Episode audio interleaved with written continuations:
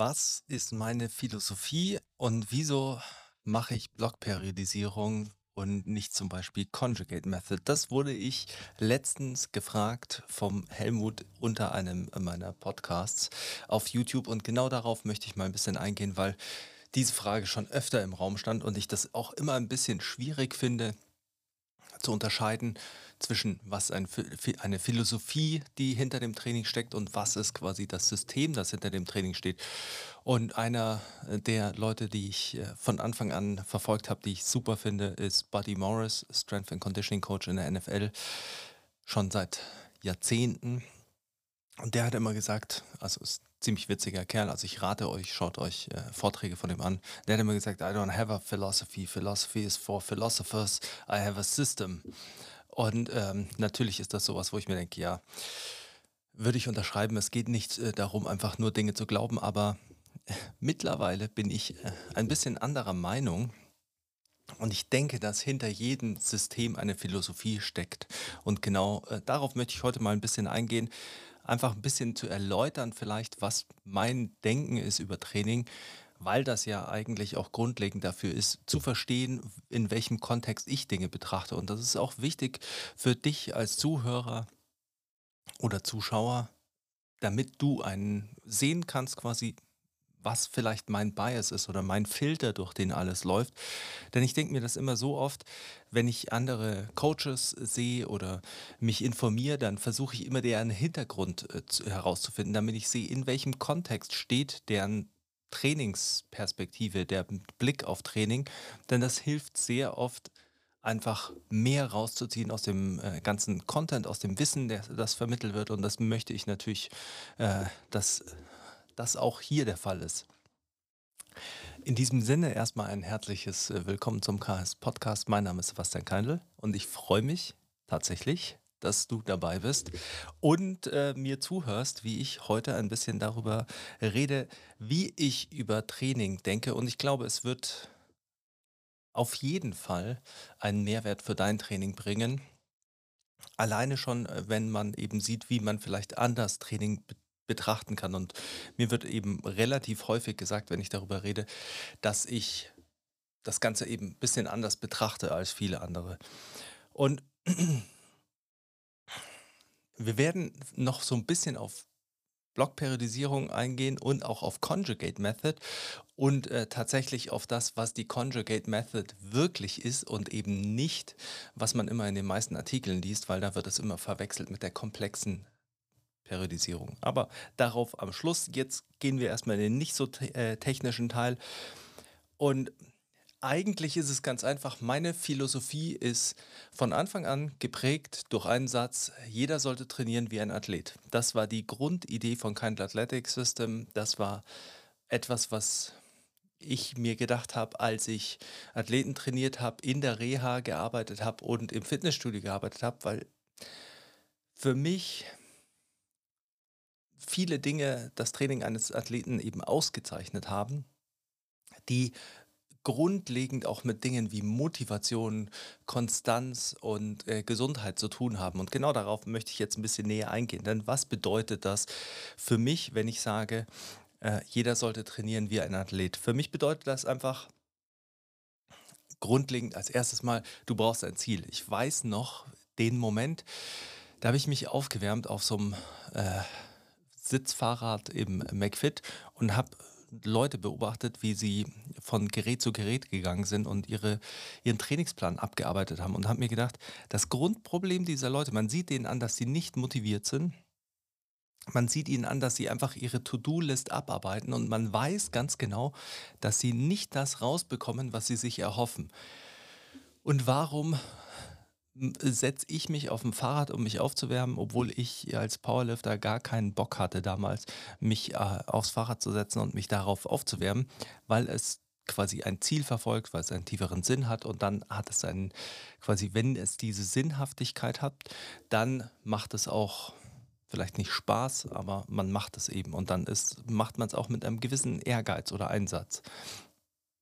Das war so der einschneidende Moment, in dem das für mich begonnen hat. Und ich denke, es ist eben relativ wichtig, dass man ein Ziel hat und es geht hier nicht einfach um, ich möchte 300 Kilo Knie beugen, sondern dass man ein Ziel hat, einen Sinn für das Training, ähm, ein Ziel hat, das übergeordnet ist. Also zum Beispiel, wenn man eben Footballer ist und man möchte ein besserer Footballer werden und ein richtig guter Footballer, dann hat das Training automatisch einen Sinn. Dann hat das Training automatisch ein Ziel, weil man seine Leistungsfähigkeit verbessern will. Wenn ich ein Everyday Athlete bin, dann wird das Ganze oftmals schon schwieriger. Denn was ist denn der Sinn meines Trainings dann? Ja, ich will fit sein und ich will gesund sein. Das ist für mich ein Sinn, der oftmals im Training sich nicht gut umsetzen lässt, die Motivation oft gut äh, oder oft schleifen lässt. Man muss sich dann einfach ein paar Ziele tatsächlich für sich formulieren und eben rausfinden, was ist denn wirklich ein Reiz für mich? Und das ist auch immer das, äh, das die intrinsische Motivation, von der ich spreche und auf die komme ich gleich nochmal. Also als erstes braucht man ein übergeordnetes Ziel, etwas, worin man besser werden will. Und die typischen Ziele, warum man eben Krafttraining oder Fitnesstraining macht, sind in den meisten Fällen keine guten Ziele, weil sie nicht wirklich messbar sind. Du willst Muskeln aufbauen, ja, wie viel? Und dann kommen Leute und sagen, ich will 10% Körperfett. Woher weißt du, wie 10% Körperfett bei dir ausschauen? Du willst halt ein bestimmtes ästhetisches Äußeres, aber eigentlich willst du, und darauf gehe ich immer wieder ein, die Leistungsfähigkeit, die dahinter steckt. Und alles, was das verkörpert, die Disziplin, äh, das, die Gesundheit, die dahinter steckt, hinter dieser Ästhetik, die du vielleicht anstrebst. Und das ist der nächste Punkt. Performance diktiert Ästhetik ist quasi schon immer ein Leitsatz gewesen, weil natürlich, wenn man mit unterschiedlichen Athleten arbeitet, die schauen unterschiedlich aus und sie müssen unterschiedlich ausschauen. Es gibt quasi unterschiedliche Zweckästhetiken äh, oder äh, eben Zweckresultate von äh, bestimmten Training. Und ich denke, es ist ein wesentlich besserer Weg, darüber das Ganze zu steuern, weil auch dann wieder ein tieferer Sinn dahinter steht und nicht das Ganze in einer, ich mache jetzt Diät und peinige mich einfach nur, damit ich irgendwie ausschaue, ähm, endet. Denn man sieht es ja auch bei den äh, Bodybuildern oder Leuten, die Bodybuilding-Wettkämpfe machen. Wenn die einen Bodybuilding-Wettkampf machen, dann hat das Ganze einen zeitlichen Rahmen, dann hat das Ganze eine andere, ein anderes übergeordnetes Ziel, dann ist die Motivation gleich größer, dann fällt das Ganze auch einfacher. Die sind auch nicht das ganze Jahr immer über mega diszipliniert, sondern natürlich in Relation zu ihrer Wettkampfdisziplin diszipliniert. Und das leitet so ein bisschen vielleicht über zu dem, dass man eine Basis braucht. Also man braucht einen Grundtenor an Dingen, die vorhanden sind, damit man darauf aufbauen kann. Und das für einen Sportler natürlich immer so. Und ich weiß, jeder Sportler und jeder Coach kann es nicht mehr hören, wenn dann immer gesagt wird, ja, wir brauchen eine gute Grundlage, wir brauchen eine gute Basis. Und ähm, ich kann es theoretisch auch schon nicht mehr hören, aber man ist halt immer damit konfrontiert. Und diese Basis ist primär erstmal Gesundheit. Auch wieder, um auf Buddy Morris einzugehen. Buddy Morris hat äh, früher immer gesagt, ähm, Your number one pri priority is to put the people on the field. Also es geht immer darum, wenn man Athleten trainiert, als erstes mal sicherzustellen, dass sie auf dem Feld stehen. Denn das ist die Grundlage der Performance. Das ist nur von dort aus kann man Performance quasi steigern oder nur in diesem Rahmen kann man Performance steigern. Also das erste ist Gesundheit. Gesundheit ist die Grundlage für alles, was man erreichen will im Training. Das bedeutet natürlich nicht maximale Gesundheit, sondern in Relation äh, zu deinem, also maximale Gesundheit auch wieder sehr schwerer Terminus, ähm, hätte ich jetzt nicht so in den Raum werfen dürfen, ich weiß. Aber im Grunde genommen bedeutet es einfach nur, wenn ein Powerlifter, Super Heavyweight Powerlifter ist, dann ist das nicht unbedingt gesund. Im generellen Konzept von Gesundheit. Man kann natürlich sagen, es ist wahrscheinlich immer noch gesünder als das, was die meisten Leute ohne Sport machen, aber das ist nicht die Relation, in der wir uns sehen. Man kann aber dann daran arbeiten, dass natürlich die Gesundheit, also einfach jetzt mal auf die Performance bezogen, die Fähigkeit zu trainieren, also dass einem nicht so viel wehtut, dass man nicht irgendwelche Probleme entwickelt, die einen daran hindern, sich zu entwickeln, zu trainieren. Das ist quasi die Grundlage und dann natürlich auch langfristig, dass man halt ein möglichst gesunder Super Heavyweight Powerlifter ist und nicht ähm, sagt, ja, okay, ist eh egal, ich esse jetzt nur McDonalds und Cardio ist äh, fünf Treppen steigen. Das ist die Grundlage und das sollte auch immer die Grundlage für jeden sein. Also es geht immer erstmal darum, wenn man kommt und irgendwie trainieren will, um Muskeln draufzupacken, um abzunehmen, um gut auszuschauen, dann sollte die erste, der erste Schritt des Trainings sein und das das Schöne an Training, weil Training ja auch dafür sorgt. Ähm, der erste Schritt sollte eben sein, dass man gesunder ist, sich besser fühlt und dann eben auch performen kann im Training. Denn das Training sollte ja dann wiederum dazu führen, einen Mehrwert zu bilden und einen voranzutreiben. Und woraus besteht Training? Im Prinzip aus drei Elementen, Kraft, Ausdauer und Speed. Und bei Kraft ist es eben so, dass Explosivkraft, Maximalkraft und Relativkraft die drei Punkte sind, die ich in den Vordergrund setzen würde. Jetzt kann man natürlich sagen, okay, Explosivkraft ist eine primär neuromuskuläre Sache. Warum ist es wichtig? Weil es die Grundlage ist für viele Bewegungen, die wir nicht nur oder vieles, was wir im Alltag nicht nur brauchen und was auch unsere Langlebigkeit gut sichert oder den Schutz vor Verletzungen im Alter sichert, sondern es ist natürlich auch die Grundlage für Dinge wie Laufen, wie Springen oder es ist Springen, es ist Sprinten. Dementsprechend sollte man Explosivkraft immer äh, im Krafttraining auch berücksichtigen oder im Kopf haben. Das bedeutet nicht, dass man in jeder Phase seines Trainings und jeder Explosivkraft trainieren muss. Natürlich kann ein Anfänger oder jemand, der eben dafür arbeitet, noch gesund zu werden, nicht an seiner Explosivkraft arbeiten, weil Geschwindigkeit natürlich immer den, die Schwierigkeit der Ausführung oder oft die Schwierigkeit der Ausführung erhöht. Das bedeutet, wenn jemand einfach sich noch nicht langsam gut bewegen kann, gute Bewegungsmuster zeigt, dann hilft es nicht, das Ganze schneller zu machen. Oftmals maskiert es das, wenn wir um, äh, uns um Gleichgewicht kümmern, dann ist es meistens so, dass Geschwindigkeit das Ganze stabilisiert, anderer Kontext. Aber ansonsten maskiert es das. Also wir fangen natürlich immer erst an, Bewegungsmuster sauber aus, aufzubauen und die eher langsam, langsamer zu etablieren, bevor man sie schneller etabliert. Und das ist etwas Wichtiges, weil das differenziert Bewegungsmuster von den Anpassungen. Denn man kann Explosivkraft nicht langsam vorbereiten. Explosivkraft beruht in den meisten Fällen auf einer sehr komplexen Abfolge sage ich, ja, komplex, ja, komplexen Abfolge von äh, Reflexen und Reflexbögen, die so zusammenarbeiten, dass man Aufgaben in diesen kurzen Zeitfenstern lösen kann. Und das kann man nicht langsam trainieren. Das muss man progressiv schnell aufbauen. Bei Maximalkraft ist es so, dass die Vorstellung oftmals so ist, Maximalkraft ist einfach nur eine Maxim, ein Maximum beugen, ein Maximum ziehen, ein Maximum drücken. Maximalkraft ist einfach nur eine Beschreibung. Also das muss man sich auch klar machen. Explosivkraft ist auch nur eine Beschreibung. Das ist nicht, äh, dein Körper macht jetzt die Explosivkraft an und jetzt die Maximalkraft, sondern es ist eine Anforderung an deine Fähigkeit, Kraft zu produzieren. Anforderung Explosivkraft ist, möglichst schnell Kraft zu produzieren, weil das Zeitfenster sehr klein ist.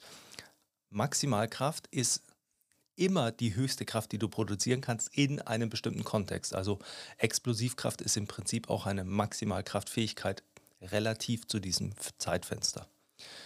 Klingt komisch, aber äh, kurz drüber nachdenken, Pause machen, ähm, dann äh, eigentlich ganz einfach.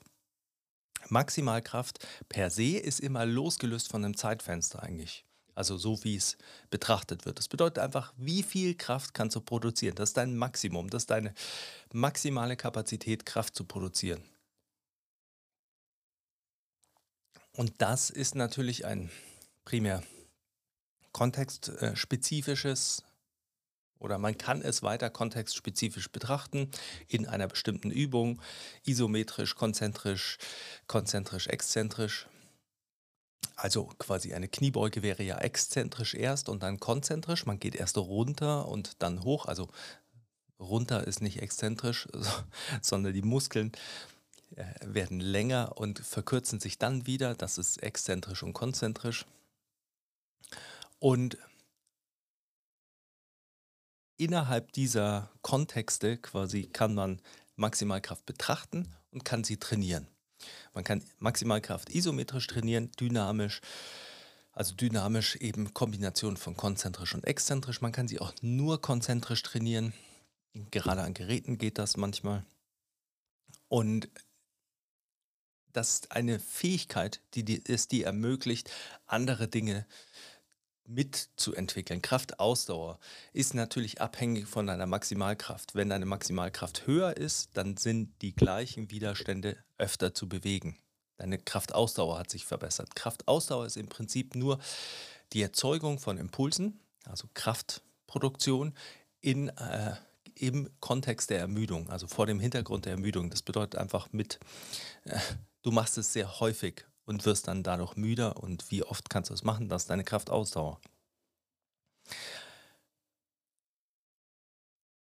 Relativkraft ist deine Maximalkraft in Relation oder deine Explosivkraft auch äh, in Relation zu deinem Körpergewicht. Das ist in jedem Sport wichtig. Äh, Im Powerlifting haben wir Gewichtsklassen, auch da ist es wichtig. Und bei den anderen Sportarten bewegt man in den meisten Fällen das eigene Körpergewicht. Und wenn man das eigene Körpergewicht bewegt, dann ist es natürlich wichtig, Kraft immer in Relation dazu zu sehen. Deshalb ist Relativkraft ein wichtiger Marker in meiner Betrachtung von Training, weil das ein, natürlich immer eine gewisse Anwendbarkeit der Kraft symbolisiert. Es ist nicht gleichzustellen damit. Das bedeutet nicht, wenn deine Relativkraft hoch ist, dann bist du ein krasser Athlet, sondern es bedeutet einfach nur, dass dann deine Kraft in Relation zu deinem Körpergewicht stimmt und dass du dich eigentlich gut bewegen können solltest. Also Vorsicht, nicht gut bewegen können solltest. Das ist ein Bewegungsmuster-Skill-Betrachtung, sondern dass du dein Körpergewicht gut bewegen können solltest. Bedeutet, du solltest es gut beschleunigen und abbremsen können. Wichtige Sachen für Richtungswechsel, für Speed, für Sprünge, für Landungen, all das. Brauche einen Schluck Kaffee zwischendurch. Wenn wir dann auf Ausdauer eingehen, dann haben wir drei Systeme, wissen wir auch. Die sind im Prinzip einfach nur da, die laufen immer parallel und die sind einfach nur dafür da, unterschiedliche Anforderungen mit Energie zu versorgen. Das bedeutet, wenn du kurz Vollgas gibst, brauchst du einen Energieboost. Dafür haben wir ein Energiesystem, das genau das abpuffert, dass unser grundlegendes Energiesystem, das aerobe Energiesystem, dass das eben relativ langsam ist, super effizient, aber langsam. Also brauchen wir quasi einen Turbo, dann brauchen wir etwas, was das Ganze überbrückt, was uns so eine mittlere Intensität liefert, die auch ein bisschen variabler ist. Und diese drei Energiesysteme, ohne eben jetzt genauer darauf einzugehen, diese drei Energiesysteme müssen wir immer trainieren. Jeder Athlet hat bestimmte Anforderungen in seinem Sport an diese drei Energiesysteme. Jeder. Ein Gewichtheber, ein Turner, alle brauchen eine spezifische Ausdauer und natürlich jeder Feldsportler braucht eine spezifische Ausdauer. Und wenn man einen Everyday Athlete betrachtet, dann braucht auch der eine spezifische Ausdauer oder die eine spezifische Ausdauer. Es geht also immer darum, das Ganze so zu entwickeln, dass es diese spezifische Anforderung des Sports widerspiegelt. Das bedeutet nicht, dass das Ausdauertraining spezifisch sein muss. Also sprich, wir machen jetzt gerade mit dem David relativ viel Conditioning nur auf dem Eco-Bike und ich habe das schon öfter angesprochen und wir laufen gerade nicht so, weil wir an bestimmten anderen Baustellen arbeiten und äh, wir versuchen seine Füße und Knie ein bisschen zu schonen, weil er ein schwerer Dude ist. Und dementsprechend ist das keine spezifische Anforderung. Wir bleiben aber in spezifischen Zeitfenstern, um eine Basis aufzubauen für sein Conditioning, das dann später spezifisch, football-spezifisch sein wird. Das bedeutet, Zeiten abbildet und eben die, die prozentuale Verteilung seiner Energiesysteme oder Beanspruchung seiner Energiesysteme im Kontext von Football, also wie viel wie viel äh, Kreatinphosphatsystem muss er ballern können, wie, äh, wie arbeitet sein anaerobes System, also sein Anaeroblactacides, um das zu unterstützen, wie arbeitet sein aerobes System, um das zu unterstützen. All das baut man quasi schrittweise auf. Da sind wir auch wieder bei den, dem geliebten Thema der Grundlagen, die man aufbaut, auf denen man dann spezialisieren kann. Und so muss man das eben so zusammensetzen. Und so würde ich das bei allen betrachten. Wir haben immer diese Anforderungen für Energiesystemtraining. Wenn wir zu Speed kommen, dann ist ganz einfach, dadurch, dass ich im Gym mit den Leuten arbeite, ist das, wie wir Speed oder wie man Speed kreieren kann im Gym, ist Explosivkraft. Und es hat einen sehr großen Mehrwert, wenn man sich im Gym um Explosivkraft kümmert und nicht versucht, hier zu spezifisch zu arbeiten und zu sehr Dinge nachzuahmen, die man nicht machen kann. Also wenn man irgendwie versucht, Sprinten nachzuahmen und es nicht machen kann. Wir haben das Glück hier, dass wir Schlitten schieben können und dass wir Starts machen können, denn das sind natürlich wichtige Dinge für oder oben Speed aufzubauen, um Speed zu entwickeln. Aber grundsätzlich ist es einfach eine komplementäre Sache, dass man im Gym sich kümmert um Explosivkraft, verschiedene Explosivkraftfähigkeiten und auch eben zugrunde liegende Fähigkeiten wie eben Stiffness im Sprunggelenk, die es ermöglicht, diese Bodenkontakte zu erreichen, die man beim Sprinten braucht oder beim schnellen Laufen braucht oder eben auch als Everyday Athlete zum Laufen braucht, um nicht irgendwelche Fußprobleme zu bekommen. Draußen sollte man dann quasi sprinten und äh, nicht verlernen, sich schnell zu bewegen. Also das ist die Aufgabe außerhalb des, äh, außerhalb des Gyms oder etwas, was man eben als Sportler primär draußen macht, eben sportspezifischen Kontext, eben sportspezifischen Sprinttraining. Im Gym sollte man die Grundlage dafür legen, dass dieses Training möglichst gut überstanden wird, möglichst gut ausgeführt werden kann und möglichst effektiv ankommt. Und das ist natürlich mal so eine, eine Grundlage dessen, wie ich die physische Betrachtung anstelle ähm, oder die, der physische Unterbau meiner Philosophie ist, wenn man so will. Und brauche ich gleich wieder einen Kaffee? nicht zu trennen oder damit wird man dann eh konfrontiert, wenn man eben mit Athleten arbeitet. Und ich fand es immer so interessant, dann zu hören, ähm, dass man sich darauf. Ich habe da mit dem Kuis drüber geredet mal und war da echt äh, tatsächlich ein bisschen überrascht, ähm, als er erzählt hat, wie viele Leute, wie viele Trainer scheinbar nicht wirklich beachten, dass sie mit Menschen arbeiten also, ähm, also einfach nicht sagen, okay, mit dem muss man vielleicht so umgehen, mit dem muss man äh, vielleicht so umgehen. Ähm, oder wie kommt das bei den Leuten an? Denn dadurch, dass ich mich eigentlich immer in sportwissenschaftlicher Literatur äh, bewegt habe und immer damit be äh, beschäftigt habe, was andere Strength and Conditioning Coaches erfahrene Strength and Conditioning Coaches gesagt haben, wird man immer damit konfrontiert, dass es immer darum geht, dass das bei den Menschen ankommen muss. Also dass nicht jeder Mensch mit dem gleichen zurechtkommt, einfach mit dem gleichen Approach, mit dem, wie man es vermittelt, mit dem, mit der gleichen, mit dem gleichen Training. Das äh, sei es, äh, und wir kommen gleich noch zum Thema Individualisierung dann, aber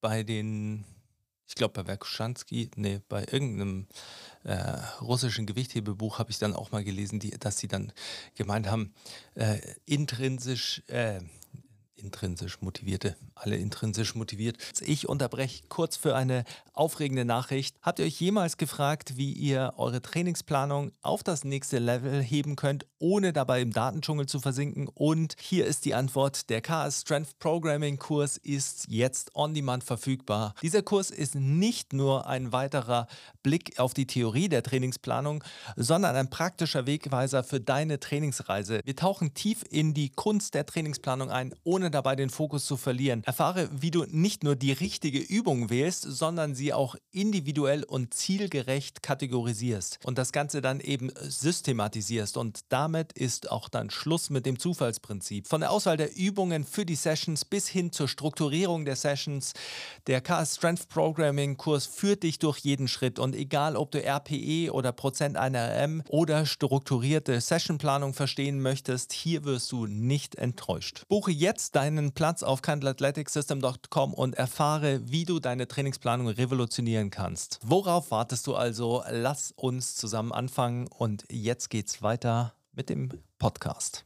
In diesem Buch wurde unterschieden oder hieß es dann, man muss zwischen extrovertierten und introvertierten Athleten unterscheiden und dass introvertierte Athleten oftmals häufiger damit zurechtkommen, wenn man weniger Variationen im Training hat. Also die hatten auch schon so eine Überlegung dahin. Und dann ist es so, ähm, bei einem Rugby Strength and Conditioning Coach habe ich dann mal gelesen, äh, dass er sich viel mit Unternehmensführung und Managementsystemen äh, auseinandergesetzt hat, weil er gemeint hat, das ist relativ wichtig, um mit Gruppen umzugehen, um auch mit Menschen umzugehen. Randy Huntington hat mal gesagt, dass also Sprinttrainer dass er auf einer Farm aufgewachsen ist, wo sie viele Pferde hatten und deshalb hat er ein äh, Buch gelesen über Pferdetraining und er hat gemeint, das ist immer noch eins der Bücher, von denen er am meisten als Coach profitiert, weil es sehr viel damit zu tun hat, wie man kommuniziert, wie man äh, umgeht mit Lebewesen und dass das für Menschen auch sehr gut zutrifft. Und ähm, natürlich hat man dann im Umgang mit Leuten, merkt man, wie die Kommunikation anders ist bei unterschiedlichen Leuten, wie man mit Leuten einfacher kommunizieren kann oder es einfacher ist, sich nicht misszuverstehen, bei anderen nicht, ähm, wie man mit mentalen Situationen von Menschen umgehen muss. Also ich glaube, das ist eben immer ein Punkt, der immer vorhanden ist und der eigentlich immer klar war, wenn man Menschen als Athleten betrachtet und äh, nicht äh, irgendwie als äh, übungsausführende Roboter. Und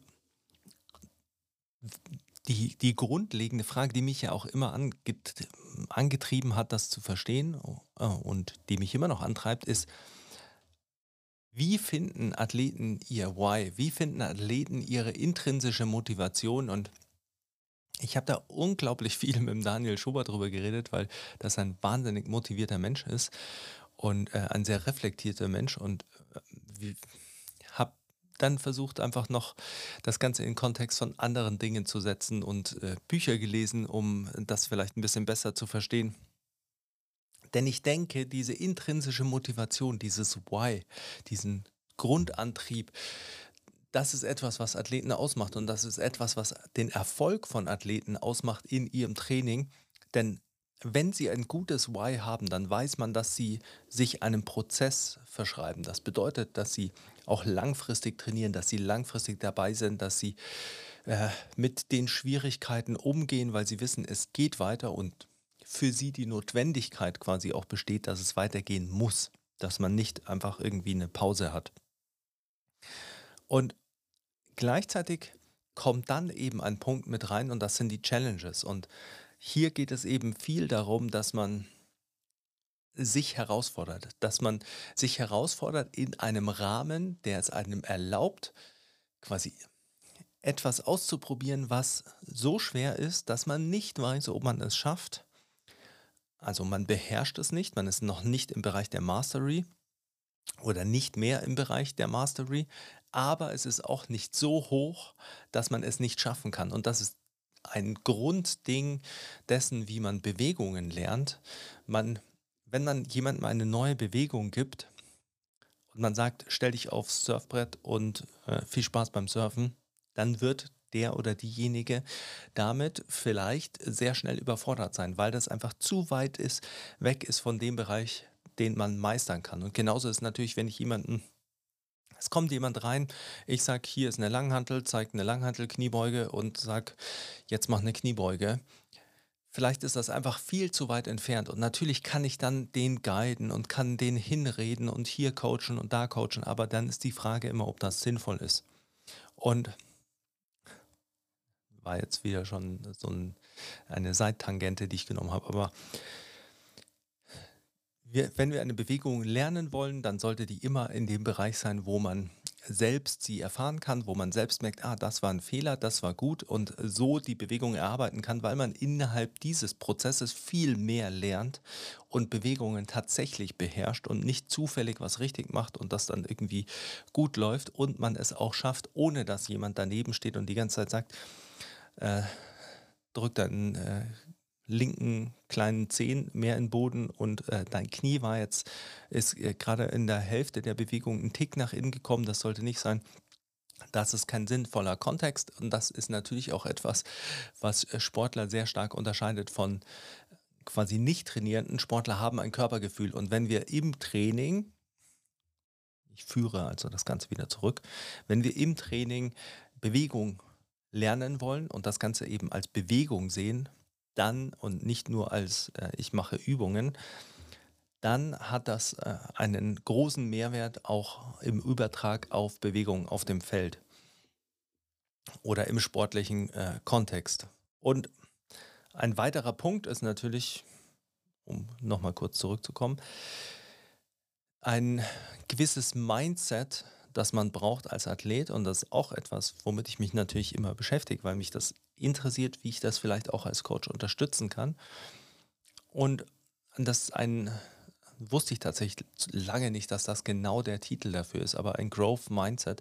Und im Prinzip, ich hätte immer gesagt, es ist ein, einfach eine stoische Sicht auf die Dinge, denn man steht ja als Athlet immer vor der Frage, Talent, also Nature versus Nurture, wie viel Talent habe ich, reicht das Talent, um irgendwo hinzukommen? Und im Prinzip ist es so, dass man es nie weiß, dass man nie weiß, wie genau das Talent ausreicht, um bestimmte Dinge zu erreichen, weil viele Dinge in, im also viele Dinge abseits des rein physiologischen oder physischen Talents noch mit reinspielen, die eine Karriere von einem Athleten beeinflussen. Und Dementsprechend muss man sich dem Ganzen ein bisschen schicksalshaft widmen und einfach immer sagen, okay, ich, ich schaue einfach, was noch geht. Ich schaue einfach, wo ich hinkomme.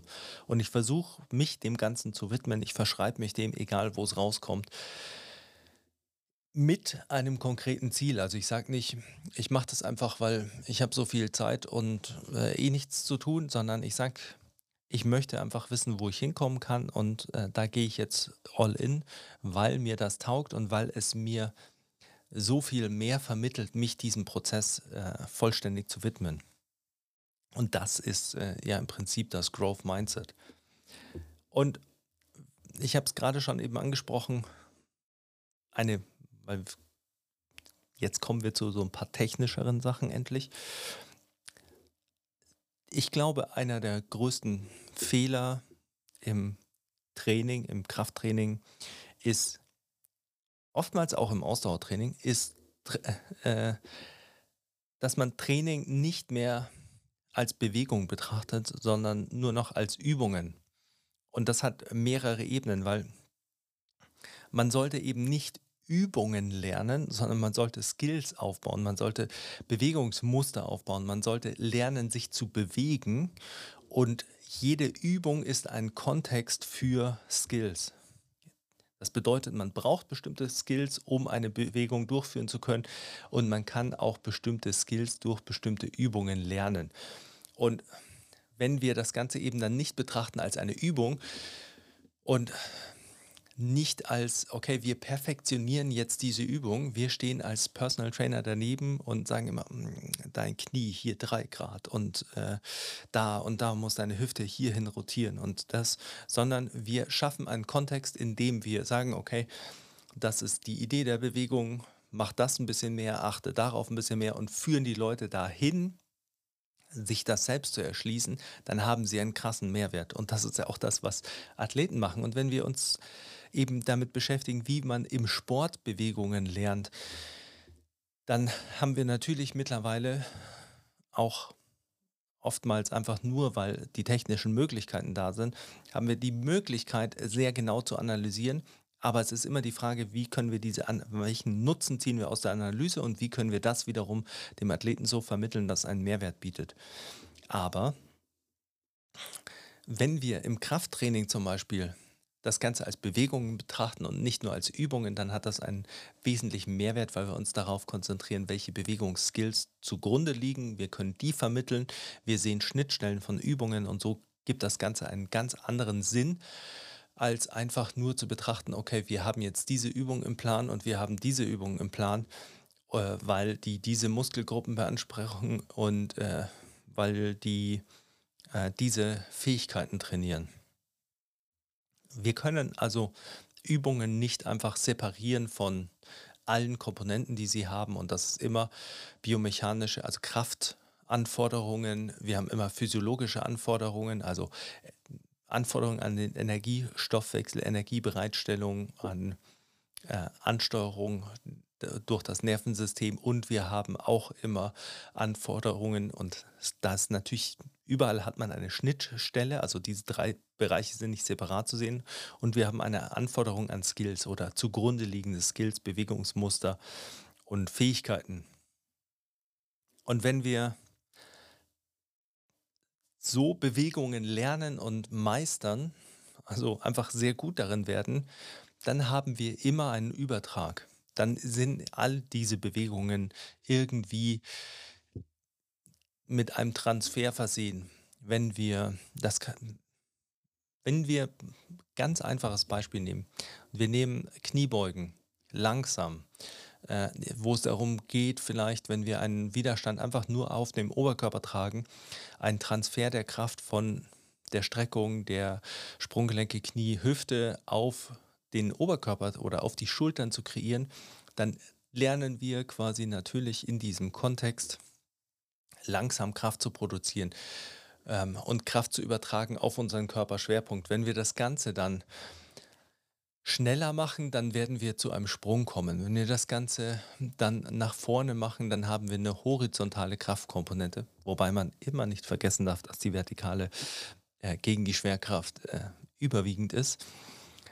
Und dann haben wir natürlich auch schon wieder eine Streckung, die sich in ihrem Charakter ändert, also auch in der Beteiligung der Muskelgruppen oder ja, lassen wir das mal so stehen.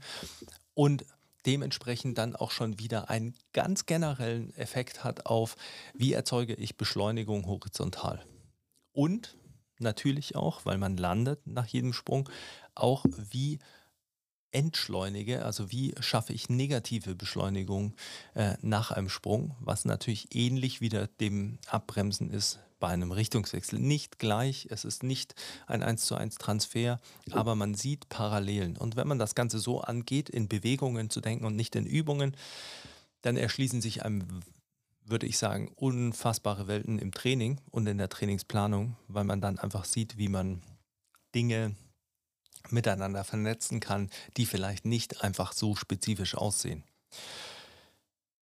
Wenn wir uns dann eben ein bisschen mehr dem Thema widmen, okay, das sind nicht Übungen, das sind Bewegungen, dann können wir uns anschauen, wie schafft man das im Sport? Wie bringt man jemanden äh, einen Korbleger beim Basketball bei? Da sagt man auch nicht, hier ist ein Ball, du darfst äh, nach dem Tippen zwei Schritte machen und dann gehst du hoch und machst deinen Korbleger, sondern man baut eine didaktische Reihe auf. Das bedeutet, man wird vielleicht erstmal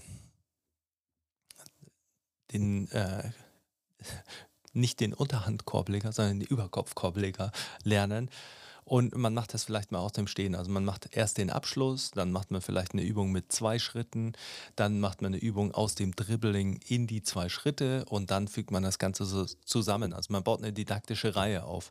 Das gleiche kennt man natürlich aus komplexen Sportarten wie dem Turnen zuhauf. Wie baut man das Ganze äh, auf?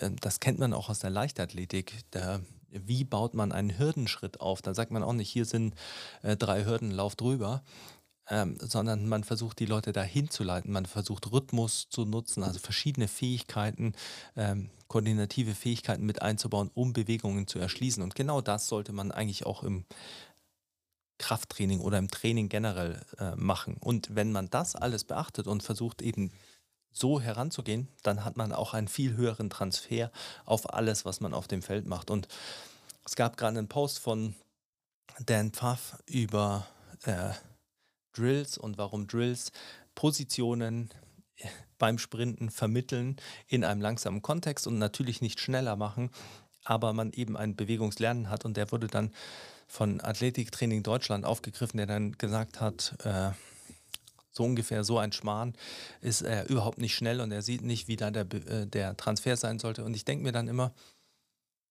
selbst wenn das Argument von ihm logisch erscheinen mag, Dan Puff hat schon sehr viele sehr gute Sportler in sehr schnellen äh, Sportarten hervorgebracht und hat quasi den Test der Zeit auch überlebt, äh, in Kombination damit, dass er sehr viele gute Trainer hervorgebracht hat, die auch immer wieder mit seinen Ideen arbeiten oder seine Konzepte ja auch in Frage stellen. Der ist ja öffentlich quasi seit Jahrzehnten. Und ähm, wenn der diese Idee verfolgt und diese Idee formuliert, dann hat er sie auch schon sehr oft praktisch ausprobiert. Und das ist ein ganz neues Feld, aber um das abzuschließen, ich denke, dass die Idee des Transfers äh, oftmals zu reduktionistisch auf Spezifik betrachtet wird und auf ja, das nicht schnell, dann kann es nicht Schnelles entwickeln, weil das alles ganz anders ist. Und wenn man das aber ausprobiert, du kannst schnell keine Bewegung beibringen, also ist man irgendwo in einer Sackgasse. Also muss man sich dann auch fragen, wie bringe ich das bei und wo ist dann der Transfer dahin? Das meine ich auch so ein bisschen mit, wenn man Bewegungen lernt im Gym, dann hat das nicht einen direkten Transfer, das einen besser macht, aber es kann eben das spezifische Training verbessern. Und nicht um auf Spezifik einzugehen, sondern auf Spezialisierung. Wenn wir oder meine Betrachtung von im Training von Athleten ist so, dass im Prinzip trainiert man erstmal alle wie Athleten die sich bewegen müssen, die Kraft, Ausdauer und Speed in bestimmten Kontexten entwickeln müssen. Aber erstmal ist alles generell. Das ist das Gleiche, wenn, wenn ein Kind reinkommt mit äh, zwölf oder ein Jugendlicher mit zwölf Jahren oder jemand mit 70 Jahren, der äh, nicht sehr sportlich war, dann wird sich das Training von beiden ja nicht großartig unterscheiden, weil beide kommen rein und sind Anfänger in diesem Kontext und haben vielleicht nicht die, die Grundlage, um irgendein Training durchzuführen. Das bedeutet, die Frage danach, lege ich denen eine Hantel in die Hand oder auf dem Rücken äh, oder lasse ich die hüpfen, äh, besteht erstmal gar nicht, sondern ich werde erstmal mit dem Körpergewicht arbeiten, damit sie Bewegungen beherrschen. Werde hier versuchen, das Ganze aufzubauen. Und das wird natürlich bei einem Kind, weil das sehr plastisch ist, vom Nervensystem schneller gehen. Also die Rate der Progression ändert sich, aber der Ansatz nicht. Und genauso ist es mit der Spezialisierung. Grundsätzlich will man erstmal ein guter Athlet werden. Wenn man ein ausgefeilter Rundumathlet ist, dann kann man sich spezialisieren. Denn Spezialisierung ist nicht einfach ein nur sich hinbewegen zu etwas, sondern Spezialisierung ist auch immer ein Wegnehmen von etwas. Ich nehme ja etwas weg, um mich in eine bestimmte Richtung zu entwickeln. Wenn ich Powerlifter bin und ich möchte mich spezialisieren auf mein Powerlifting, dann werde ich Ausdauerkomponenten aus meinem Training rauslassen. Vielleicht habe ich die vorher auch nie trainiert, aber äh, ich lasse sie bewusst raus, um mich spezialisieren zu können. Und das ist ja relativ wichtig. Denn wenn man diesen Weg der Spezialisierung geht, dann hat das ja auch immer Kosten oder Probleme, die es mit sich hinbringt. Und dann versucht man natürlich zu intensivieren, um noch Anpassungen zu erreichen. Das bedeutet, dass es schon schwierig geworden ist, Anpassungen zu erreichen. Und das bedeutet auch, dass man schon ein grundlegendes Trainingsniveau hat, von dem aus man sich wegbewegen kann. Auch das ist ja ein wichtiger Punkt und das könnte man jetzt wieder titulieren, als man muss eine Basis aufbauen. Aber ich würde eben sagen, man muss erstmal ein grundlegend guter Athlet sein, weil dann ist man eh schon gut in Kraftausdauer und äh, Schnelligkeit in bestimmten äh, Bereichen oder in bestimmten Ausprägungen. Und je mehr man sich spezialisiert, desto mehr muss man auch auf Ausgleich achten. Und das ist so ein bisschen, wenn ich generell trainiere, brauche ich nicht wirklich einen Ausgleich, weil ich natürlich alles irgendwie vorhanden habe.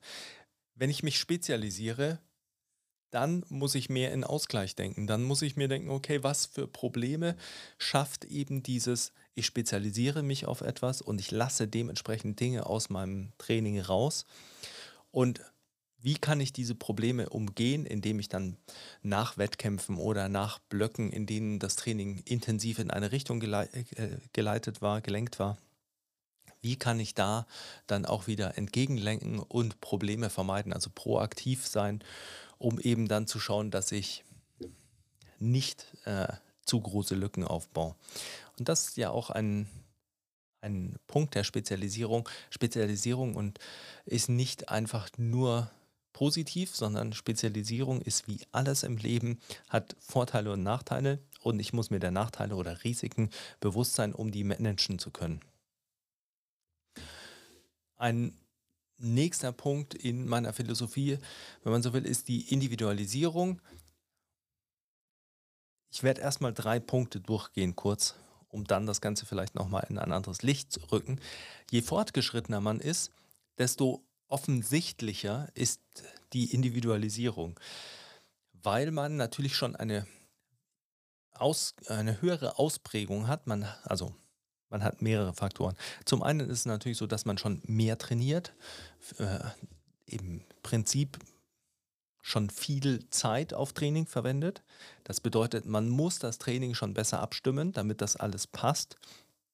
Das bedeutet auch, man sammelt mehr Daten, man hat mehr Rückschlüsse dann wird es auch offensichtlicher, wie die Individualisierung ist oder die individuelle Anpassung an Training, weil man eben schon bestimmte Entwicklungsraten in bestimmten Bereichen gemacht hat. Man sieht, okay, der entwickelt sich sehr krass äh, im explosiven Bereich und ähm, das bedeutet vielleicht, oder man kommt hier vielleicht besser mit weniger Volumen zu Rande und im Ausdauertraining muss man das vielleicht auch berücksichtigen. Oder ähm, diese Person hat einfach einen mentalen Approach, der äh, es bedingt, dass man eine höhere Rate der Rotation der Übungen hat, einfach um äh, motiviert zu bleiben, um Spaß zu haben, um sich weiterzuentwickeln in den Bewegungsmustern.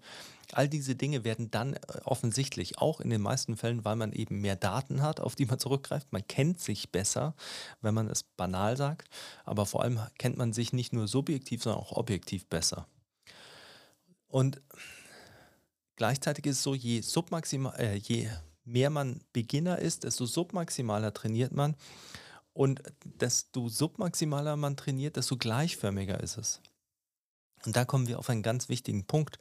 Wenn ich Athleten trainiere, die nicht für, also äh, keine Close-Skill-Sportler wie Powerlifter, sondern ein Footballer, dann ist dieser Athlet im Krafttraining immer irgendwie kein Pro, sondern ein Beginner und dann vielleicht ein Fortgeschrittener, aber kein Pro. Und, oder zumindest die ersten Jahre nicht. Und das gleiche gilt natürlich auch fürs Sprinten und fürs Springen. Das bedeutet, die sind relativ lange submaximal zu trainieren, auch weil man, und das ist der nächste Punkt der äh, Individualisierung, weil man mehr Faktoren hat. Und je mehr Faktoren man hat, desto weniger individuell kann das Training sein, außer man ist sehr fortgeschritten. Und warum ist das so? Ich habe es im letzten Podcast auch angesprochen. Nur wenn ich eine möglichst stabile Welt habe, also ein Umfeld, in dem wenig Variation stattfindet, dann kann ich bessere Rückschlüsse, also eine bessere Clearbox entwickeln, dann kann ich bessere Rückschlüsse auf Kausalitäten entwickeln und nicht nur auf Korrelationen.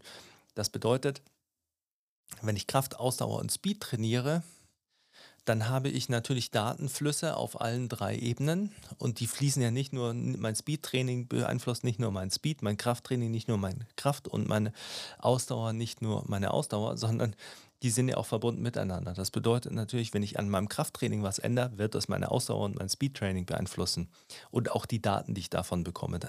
Dementsprechend wird es immer komplexer und wir brauchen nicht so tun, als wären wir alle die Genies, die diese Komplexität noch abbilden können und dann sagen können, ja, hm, klar, ich habe mir äh, eine Excel-Datei gebaut, die mir 100.000 äh, Datenpunkte pro Trainingsblock liefert und habe die dann äh, statistisch ausgewertet mit Hilfe von ChatGPT und weiß jetzt, wenn diese Person hm, eine Wiederholung mehr für die Beine trainiert pro Woche, dann darf sie äh, einen Kilometer weniger laufen und muss aber drei Sprünge mehr machen. So funktioniert das Ganze halt nicht. Und ich glaube, da wird auch äh, oftmals nicht genau überlegt, wie, diese, wie komplex diese Zusammenhänge sind. Und die sind schon wesentlich komplexer bei weniger äh, Trainingsinhalten. Aber dementsprechend, je mehr Faktoren im Training vorhanden sind, desto schwieriger ist es, das Training dieser einzelnen Faktoren zu individualisieren, weil man einfach im Prinzip individualisiert, indem man sagt, okay, wir bleiben submaximaler. Wir vermeiden, dass dein Trainingsprozess quasi nicht fortlaufend sein kann. Wir vermeiden, dass du Verletzungen hast, dass du Trainingsausfälle hast und ähnliches. Und wenn man das so durchexerziert, dann kommt man eben sehr schnell darauf, dass Individualisierung oftmals in der Delivery liegt, also wie kommuniziert man, in dem liegt, wie man Vorlieben auch mit betrachtet, wie man Motivation kreiert und schafft. Also alles nicht technische, wenn man so will, Punkte. Und dann bei den technischen Punkten natürlich auch ein bisschen versucht herauszufinden, okay, womit können die gut umgehen? Was bedeutet das für ihre Bewegungsmuster? Weil oftmals ist es natürlich so, dass wenn diese Übung immer wieder Probleme kreiert, dann muss man sich überlegen, warum kreiert sie Probleme? Was ist das quasi zugrunde liegende Bewegungsproblem und wie kann ich das adressieren. Das, deshalb ist Individualisierung sehr häufig auf einer Übungsebene anzutreffen und nicht auf der Ebene der Trainingssteuerung in dem Sinne. Und dazu auch zum Beispiel, wenn wir uns, weil es letztens einen Post gab äh, von Olaf Alexander Bu, also Santara Tech heißen die, glaube ich, ähm, dem norwegischen Triathlon-Trainer und der hat dann gesagt, ja, sie arbeiten nicht mit Zonen, weil Zonen sind statisch und sie arbeiten mit Laktatmessungen, weil das dynamisch und das bildet das viel besser ab. Das ist vollkommen klar. Die arbeiten mit Leuten zusammen, die eine stabile Welt haben. Die arbeiten eben Hochleistungssport. Wenn man jetzt dann als Everyday Athlete oder als Ausdauertrainierender normal sagt, ah, ich sollte das auch so machen, weil Polar oder Garmin äh, zeigen mir meine Herzfrequenzzonen nicht an äh, oder statisch an und die sind ja nicht statisch, dann hat man das Ganze so ein bisschen nicht verstanden, würde ich sagen, weil natürlich ist das der Fall, aber wenn man nicht in diesem Bereich der Perfektion arbeitet, wo die Perfektion ein Muss ist, dann hat man mehr Varianz im Training, die man auch noch nutzen kann. Und dann sollte man sich auch überlegen, wie viel Stress macht man sich mit dem Training. Wenn du wirklich deine Leistung maximal verbessern willst und wenn du dich spezialisierst, wichtiger Punkt, dann ist es natürlich äh, wieder wichtiger, genauer zu arbeiten und dann kann man solche Punkte auch mit reinnehmen. Und ich glaube, das ist immer ein, ein wichtiger Faktor, den man sich überlegen sollte. Training sollte immer ein Zugewinn zum Leben sein. Man sollte viel lernen. Training ist immer ein Prozess, in dem man sich mit Problemen auseinandersetzt, die man lösen muss, in dem man sich konfrontiert mit den eigenen Schwächen, was natürlich oftmals nicht unbedingt angenehm ist. Und ähm, diese dann aber auch überwinden kann und merkt, wie man daran arbeiten kann und besser wird. Und ich glaube, das sind alles mentale Vorteile, die man aus dem Training ziehen kann, die absolut unterschätzt sind ähm, und die einen Großteil des Werts darstellen, den Training liefert und den vor allem Training für Athleten liefert, weil die sich eben mit diesem Prozess auseinandersetzen, weil die eben ein übergeordnetes Ziel haben, das so ein bisschen dafür sorgt, dass sie eben nicht auskommen können. Und ich glaube, dass das mit ein Grund ist, warum ich äh, so viele Bücher lese, die äh, nicht unbedingt mit Training zu tun haben, weil das eben so ein oder nicht direkt mit Training zu tun haben, weil das so ein wertvoller Punkt ist und weil es mich sehr interessiert, wie man das normalen Leuten Nicht-Athleten weitergeben kann und denen äh, die gleichen Vorteile und die gleiche schöne Welt des Trainings äh, vermitteln und liefern kann, die Athleten eben haben. Und genau deshalb äh, ist es eben so, dass ich immer sagen würde, be an athlete, trainier wie ein Athlet. Ähm, das führt die meisten Leute einfach zum Glück oder äh, zum Spaß am Training und vor allem eröffnet es die Welt des Trainings und dann kann man sich in dieser Welt immer noch weiterentwickeln und spezialisieren. Man ist ja da nicht eingeschränkt. Und jetzt habe ich gar nicht über Blockperiodisierung und Conjugate Method geredet, aber ich glaube, ähm, dafür mache ich dann eine eigene Folge. Ich hoffe, es war ein interessanter Einblick für dich in äh, meine Welt, in meinen Kopf und in das, wie sich über die letzten zwei Jahrzehnte im Prinzip meine Ansicht zu Training entwickelt hat. Und das ist natürlich immer eine Mixtur aus dem, was ich gelesen habe, was sehr viel natürlich ist von erfahrenen Trainern, die vieles einfach schon durchgemacht haben. Und man darf ja nicht vergessen, wenn jemand ein Buch schreibt, dann wendet er sehr viel Zeit auf, um sehr viel Erfahrung in ein Buch zu packen. 30 Jahre Wissen, die dann in so einem Buch stehen. Und man liest das und ähm, man darf dann nicht denken, das ist die einzige Wahrheit, sondern man muss eben sehen, okay, das ist die Erfahrung von diesem Coach, von dieser Person.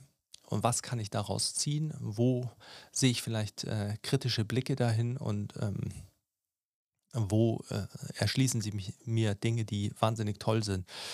Und das, äh, darauf komme ich jetzt gerade, weil ich heute früh noch einen Post von Laden Jovanovic gesehen habe über Evidence-Based und Russian äh, und dann hat wieder jemand drunter gepostet, was Supertraining ist nicht die Bibel und das äh, einzige wahre Buch für Training. Supertraining ist ein fantastisches Buch über Training. Ähm, es ist nicht das einzige Buch, das man lesen sollte über Training. Und genauso sollte man über alle anderen Bereiche, über die man sich informiert, nicht nur eine Quelle äh, nehmen. Ihr hört, denke ich mal, auch unterschiedliche Podcasts und könnt äh, Meinungen miteinander abgleichen. Und das ist relativ wichtig. Das habe ich immer gemacht und das ähm, hat meine Philosophie stark beeinflusst und führt dazu, dass sie sich natürlich weiterentwickelt ähm, und auch die Arbeit mit eben Athleten und Menschen aller Walks of Life quasi führt dazu, dass sich mein Bild hierhin entwickelt. Und natürlich ist das immer geprägt durch eine gewisse Blase, in der ich mich bewege. Ich versuche die möglichst aufrecht zu erhalten. Äh, möglichst aufrecht. Ich versuche mich nicht nach außen zu entwickeln. Nein, ich versuche die natürlich äh, möglichst äh, zu öffnen und mich eben auch mit Dingen zu beschäftigen, die außerhalb meiner Blase sind. Und ich habe äh, einen durchaus vielseitigeres Publikum als äh, Kunden, als die meisten wahrscheinlich denken. Ähm, und das, denke ich, hilft mir auch, die Schnittmengen an Problemen zu sehen und Training eher als einen Prozess zu sehen, als äh, den Kampf unterschiedlicher Systeme und Ansätze. Langes Schlusswort. Ich wünsche dir eine fantastische Woche viel gutes Training. Äh, ich hoffe, dass du weiterhin trainierst wie ein Athlet und äh, Training für dich so eine fantastische Sache ist, wie für mich und wie es für alle Athleten ist. Und in diesem Sinne freue ich mich auf nächste Woche. Ich bin raus. Adios.